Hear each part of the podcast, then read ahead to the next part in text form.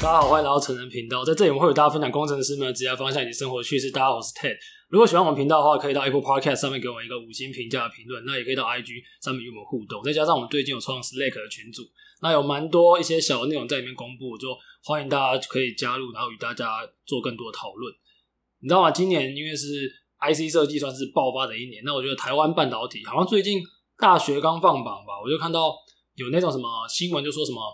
中中字辈电机系已经超过台大土木系等等这类的新闻啊，因为可能大家现在高中生等等，他也感觉到一个产业上的呃风口在哪里。那因为在台湾，大家可能比较常听到联发科嘛，就是 IC 设计，有可能台积电就是制造，但是其实也他们背后有些默默为他们提供服务的一些 EDA 厂商。那我们今天很开心可以邀请到我朋友来跟大家分享 EDA 这个领域，他刚才在做些什么。那我们欢迎今天来宾，欢迎 John。呃，大家好，我是 John。然后呃，之前在清清大之中读书，然后毕业之后就在 Cadence 大概工作四年多。也可以简介一下 Cadence 它的公司服务是在做什么吗？呃，基本上 Cadence 它就是一家提供 EDA tool 的公司。那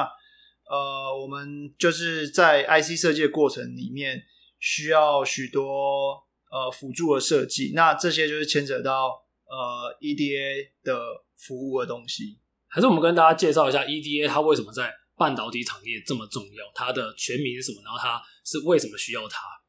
呃，EDA 它是一个缩写，然后它的呃全名叫做 Electronic，然后 Design Automation。它重要的东西是这个 Automation，就是我们在制造，像过去我们在画 layout 的时候，可能就是用手画嘛，工那个工程师用手去刻。可是现在因为呃，电晶体啊，或者是这些逻辑的元件比较庞大，所以那我们可能就是需要借助一些工具来帮我们做一些呃，像是布线啊，或者是做一些验证啊，或者是做一些呃合成、逻辑合成之类的东西。那这些其实辅助设计来讲，都算是 EDA 的范畴。所以你们的客户主要就是像，比如说台湾就是什么联发科、瑞昱这些吗？呃，如果在台湾的话，对 IC 厂算是算是也是算是主要客户。然后像有一些台积电的，应该也会用用一些呃 EDA 的 tool。他们用 tool 是不是是不是有些测试部门好像也会用那个 Synopsys 或者 Cadence 的 tool 去去产生一些电路验证的东西，也会用到。对，如果是验证的话是这样，但是其实一基本上 EDA 的东西是非常的复杂，就基本上整个。设计的 flow 啊，然后包含的呃验证啊、制造，其实都会用到。那因为我自己本身是在前端验证这边，所以可能对呃前端会验证这个东西会比较熟。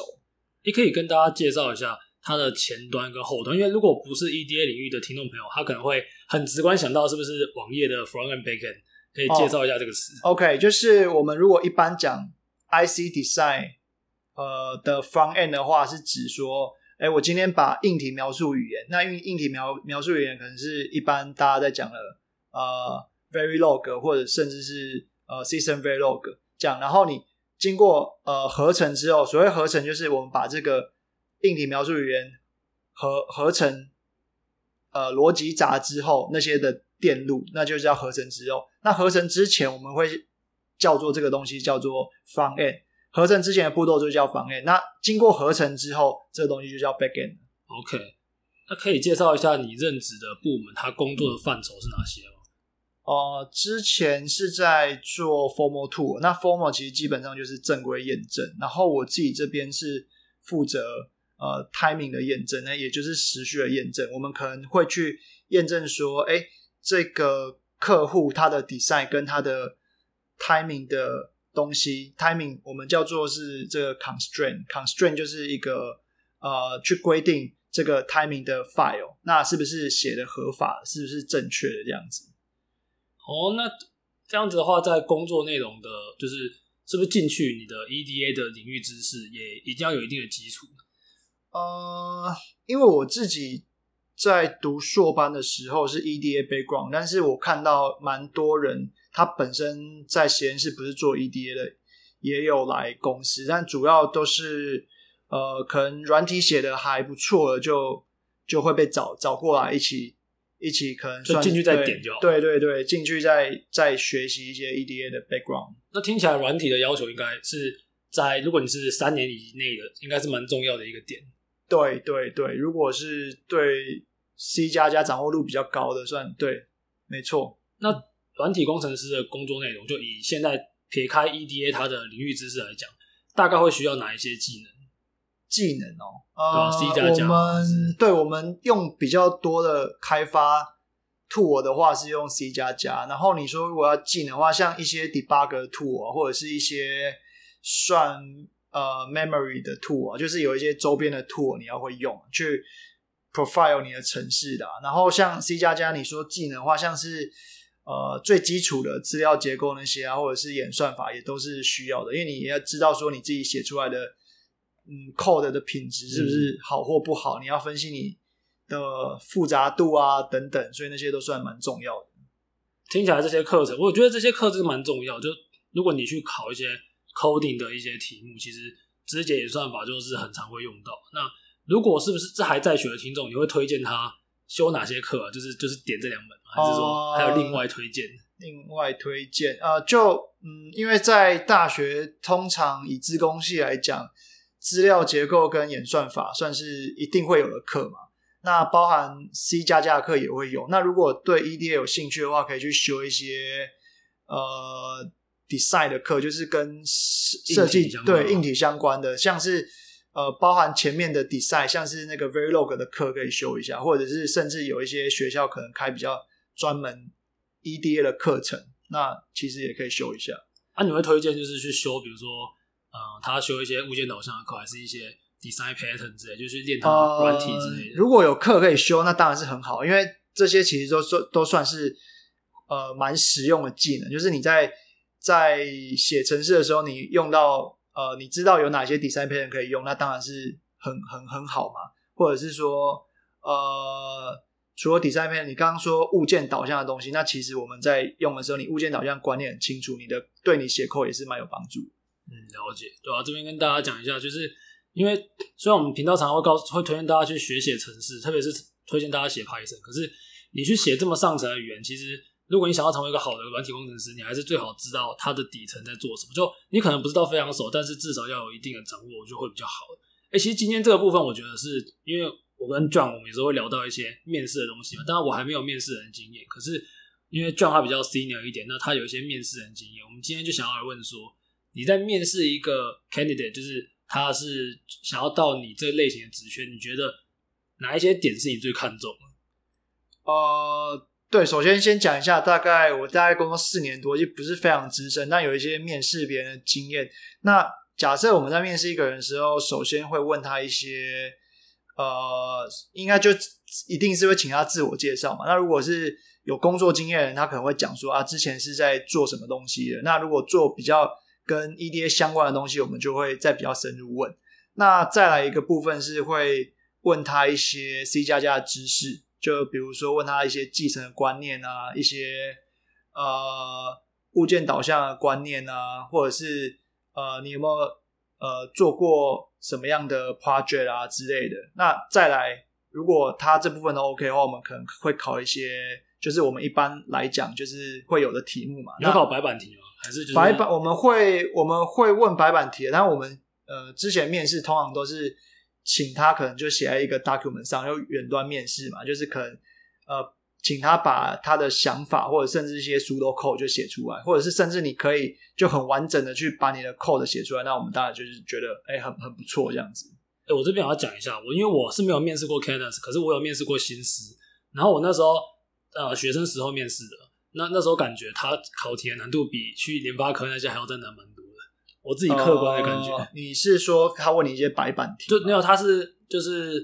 我们开那个视讯，呃、然后他就要我开一个页面，然后他就现场出一个题目，要我现场写这样。哦、呃，你们你们是这样吗？呃，我们对，我们会准备类类似的东西，然后就叫他直接说，哎、欸，你现在有没有什么想法？就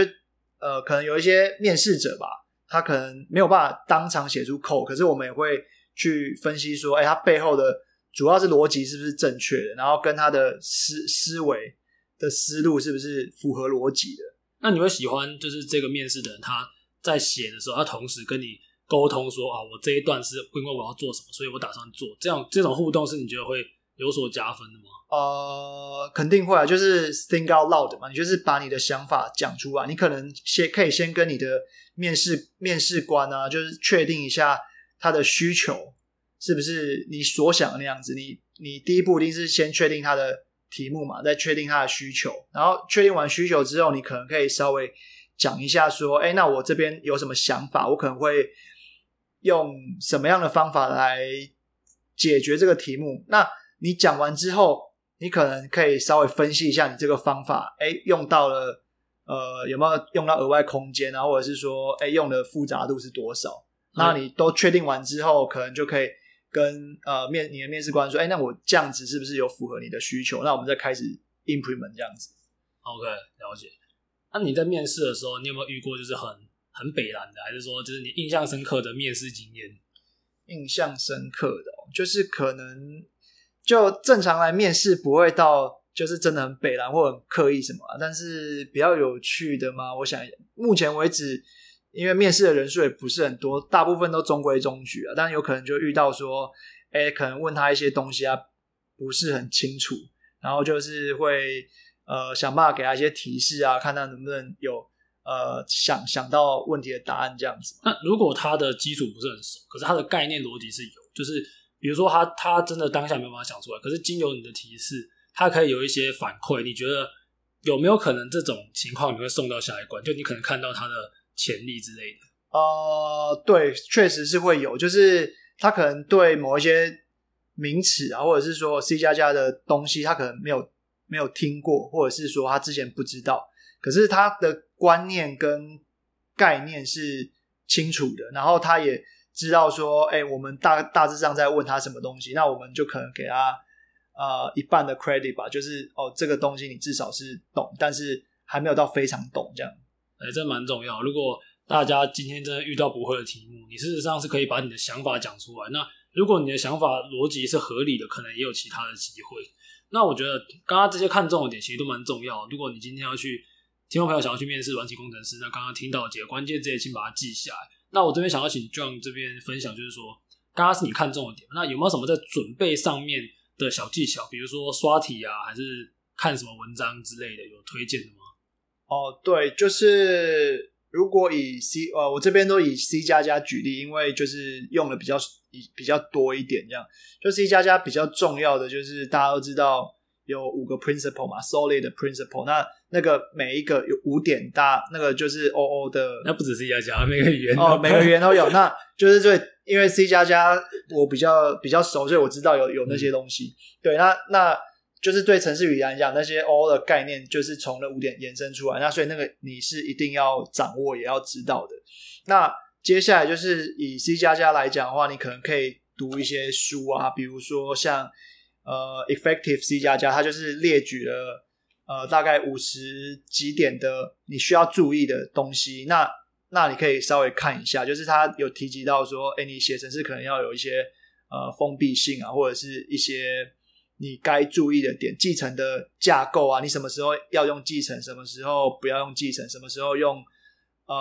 member function，什么时候用 non-member function 这种，甚至一些呃你什么时候要用 private 啊，什么时候用 public 继承这些东西，他都其实都有讲。那你身为一个如果你的目标是一个呃一流的，甚至是说顶尖的工程师，这些都是你需要知道的知识，所以这书也蛮推荐。那像他有一些其他的书啊，比如说我同事也有在看一些呃类似 clean code 啊，或者是 refactor。所谓 refactor 就是呃你可能今天写一个程式嘛，但是你回头看你可能又加了很多东西，那把一个 function 加了很长，或者是你甚至觉得说，哎，有哪些东西其实我可以把它包成一个。比较 common 或者甚至是说 general 的 function 可以用的话，那这个东西就叫 refactoring 嘛。那这个东西也是可以去看的。那像刚 Ted 前面有提到说，哎，那 design pattern 的东西其实也是会用到。如果你是在呃做一个比较大的软体的开发的时候，像一些简单的 design pattern，或者是甚至说常用的那些呃呃 simple factory 啊，然后 singleton 啊，或者是呃，visual pattern 啊，strategy pattern 啊之类等等的，就是你可以去了解就是你一开始在看这些东西的时候，你可能会有一些概念嘛，但是你可能没有实际用过。当你累积过这些知识之后，你当你真的想要开始实做、开始应用的时候，你脑中就有这些知识。你可能当时不是很熟，你就是哦，那我好像看过这个东西，那概念是差不多，那我就来用一下呃，strategy pattern。可能你的 code 会看起来比较简洁，然后有一些写法会写法上会比较漂亮，然后你整个架构会比较清楚。对，除了逻辑正确之外，你的架构那对对后面你自己在 maintain 啊，或者是你想要 ex extend，就是你扩扩充你的程式的时候，那也是蛮有帮助的。对，刚刚讲这是在软体工程里面，你写的 code 要让别人很好维护，跟很易读，然后别人很好去扩展，这是一个很重要的一个点。那因为刚刚还有问另外问题，就是说除了这个设计的架构上，那包括一些基础的，就是演算法、资料结构，你会推荐去刷离控吗？呃，其实因为现在来讲的话，很多公司都会考你刷题，但是像以我们面试人不会去判断说，哦，你这个人立刻刷了几题，那个人刷了几题，我们更看重的是你对一个题目的反应，就是你当下，因为面试官问你嘛，像我们一定是会自己准备题目，那那些题目其实我们都自己已经写过了，那你今天身为面试者，你不可能。呃，每一道题目你都写过嘛？你不可能立刻上可能几百题你都写过。那比较重要的是，你有没有将背后的观念融会贯通？那你融会贯通之后，你就会内化出来，呃，你的逻辑是怎样？你面对题目的逻辑啊，或者是说你在遇到一个你不知道，甚至是呃，就是你完全不知道答案，或者是甚至是可能有一点点知道答案但不熟的东西，你的反应会是什么？那这个。就算是 soft skill 方面，我们也是蛮看重的。这样了解，觉得刚刚今天讲的其实干货满满啊！大家从刚刚讲的那种架构上，还是说你要怎么去准备，还是你身为一个软体工程师该有思维模型？我觉得大家就是因为毕竟现在软体就是算蛮夯的嘛，那大家想要朝这个领域有些基础的概念是必须要去备齐的。诶，那想问壮你当时就是毕业的时候，是因为你就是硕士就是做 EDA 相关嘛？那你一毕业一开始就是说我就是要进。Cadence 或者是进新思之类嘛？你曾经有其他想法？呃，就当当时是那个研发替代嘛，那面试当然也是面试了几个各大家公司嘛。那最后还是选择待在写软体这边，是觉得说，哎、那我写软体，我是不是更有弹性？就是很多地方其实都会用到软体的知识嘛。那因为我自己对于 Vlog 那些硬体描述的语言或者是硬体的东西，也相对。比较没那么喜欢，就决定说啊，那我就好好的来把这个软体的实力巩固好。那我这样，我以后或许是可以去其他公司再找其他工作，也不一定是在 EDA 这一块这样。了解，那可以跟大家分享一下，就是你在 Cadence 这几年的时间，你觉得这它的公司文化是什么样一个这个风气？哦、呃，就是 Cadence 算是一个蛮呃外商的公司，就是它是一个很 pure 的外商，就是它给你员工很大的一个自由权。就首先，你一般来讲上班时间是不太限制，就是你只要跟你的你的 manager 讲好，就是你在适当的时间，就是如果客户有 deadline 要求，你就一定不能 delay 到别人嘛。那除此之外，你就可以去很自由的安排你的工作时间，甚至是你可能可以在家工作，就是你跟你的 manager 讲好，我我们那边是有人是长期长时间是在家 work from home，那这当然是没有问题。那除了上呃，除了工时之外的话，那文化上，我觉得主管其实都还蛮尊重底下员工的想法，会跟你讨论，或者是你什么东西呃的做法什么，他也通常不太干涉你。然后每个人其实，我觉得就我们 team，因为我有一半，那当时有一半的组员其实是在是在美国的，那整体讨论起来是让我感觉是他们比较就事论事，就是不会说，哎，你在公司哦，你是因为你是前辈或者是什么你。你可能你讲话分量就比较大，我觉得大家都是就事论事，然后这个事情呃怎样做比较对，那就怎么样做。那基本上就是我觉得是蛮就自由风气啊，然后也可以好好工作的地方，不用再去担心呃多余的东西这样子。那跟国外工作，你应该会觉得英文也是很必要的点好的哦、呃，对对对，就是我们那时候其实像是 weekly 的 meeting 的话，通常都是用英文来报，因为有。有国外的同事嘛，那所以英文能不能沟通，或者是有时候你跟国外的同事 co work 的时候，可能会一起呃合作一个 project 啊，那这时候就是英文就是就是算是一个必备的技能啊。对对对，就是真的是非常重要。包括我们常常那你写到一半不会，你就要上网查。然后 Stack Overflow 全部是英文啊，对对对，大家英文真的是要好好的去练习。不，我们好几位来宾都有跟大家提到过。我觉得这个分享蛮好的，因为其实我觉得 Candace 他在台湾也算是待遇算是，如果你今天是新鲜人，也算是算是很前面的一个选择了吧。我感觉啊，呃，对待遇来讲，应该就是跟国内前几个公司算是差不多，都差不多对齐。但是工时跟文化。应该就是我觉得就是外商